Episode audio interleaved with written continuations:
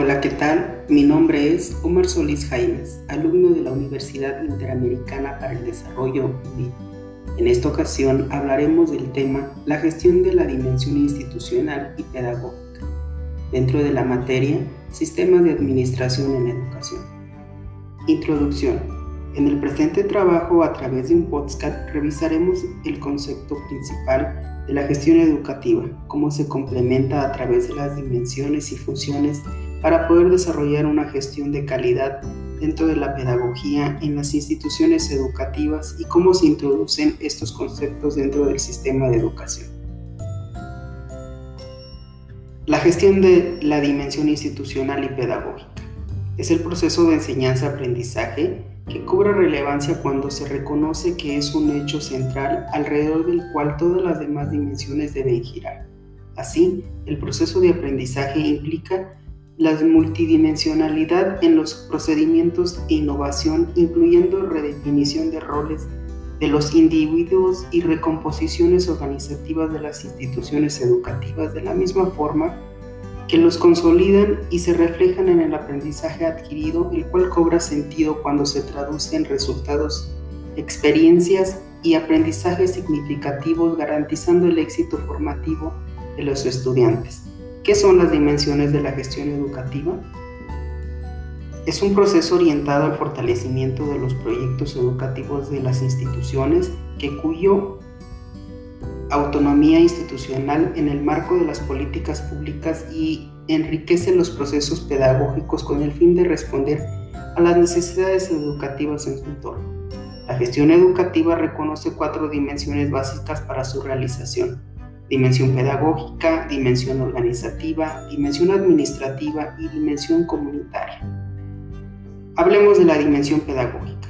Es el componente más relevante ya que es el que le da sentido y encuadra la función de la escuela haciendo referencia al conjunto de propuestas y prácticas de enseñanza y de aprendizajes esenciales para alcanzar los objetivos que las instituciones pretenden alcanzar y que exige la sociedad.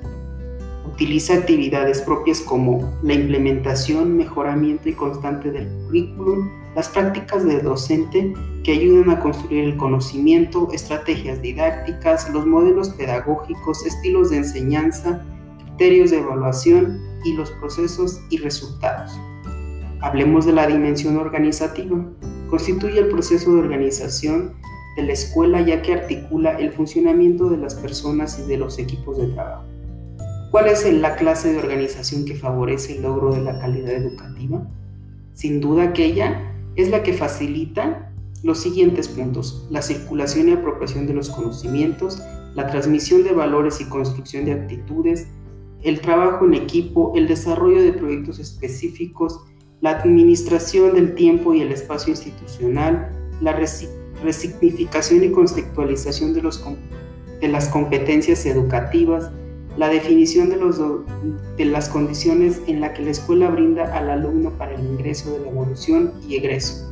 De esta misma forma, hace un conjunto de actividades relacionadas en la función del administrativo, las cuales son organigrama, distribución de tareas, el reglamento interno, manual de funciones de cada integrante, haciendo función a través de un rol, el trabajo en equipo, comunicación, pertenencia y compromiso, condiciones de trabajo y remuneración e incentivos. Hablemos de la dimensión comunitaria. Es el aspecto que refiere específicamente a la vinculación de las escuelas con otras asociaciones, instituciones, empresas y otras organizaciones de la comunidad, con el objeto de articular tareas, actividades y actores que constituyen a proyectos en conjuntos. Esto implica en síntesis, ser en y para la comunidad. ¿Cómo hacerlo?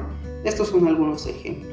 Incorporar y recuperar los saberes de las familias de la comunidad educativa y de la cultura local del entorno. Organizar, participar en charlas y eventos sobre educación, sanidad, seguridad vial, cuidado del medio ambiente, integrando a padres, instituciones intermedias y autoridades locales diseñar y gestionar proyectos de pasantías para los alumnos y docentes, reorganizar y organizar las asociaciones cooperadoras y fundaciones, generar espacios de comunicación con los miembros de las asociaciones, establecer redes que permitan interacciones constantes, flujos de información y complementos de esfuerzos.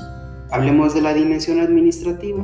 La dimensión administrativa hace referencia a la previsión, distribución y articulación de los recursos, a la coordinación y articulación de las personas que integran las instituciones y al diseño de mecanismos de control del cumplimiento de las normas establecidas desde los diferentes niveles de gobierno del sistema y de las que acuerden en las instituciones.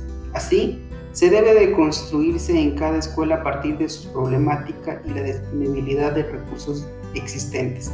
¿Cómo llevar adelante esta clase de gestión escolar?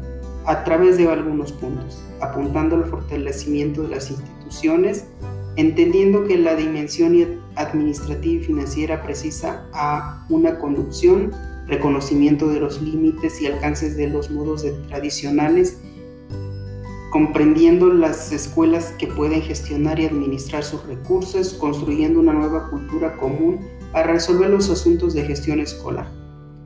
De igual manera, promueve la participación de los actores educativos en la toma de decisiones y en las actividades escolares como el contexto de la institución, relación de padres e hijos, proyectos transversales y manual de convivencia.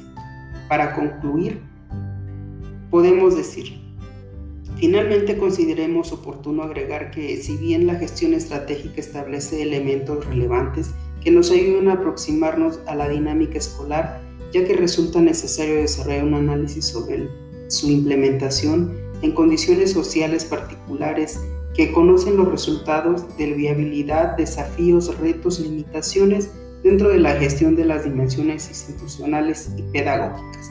Muchas gracias.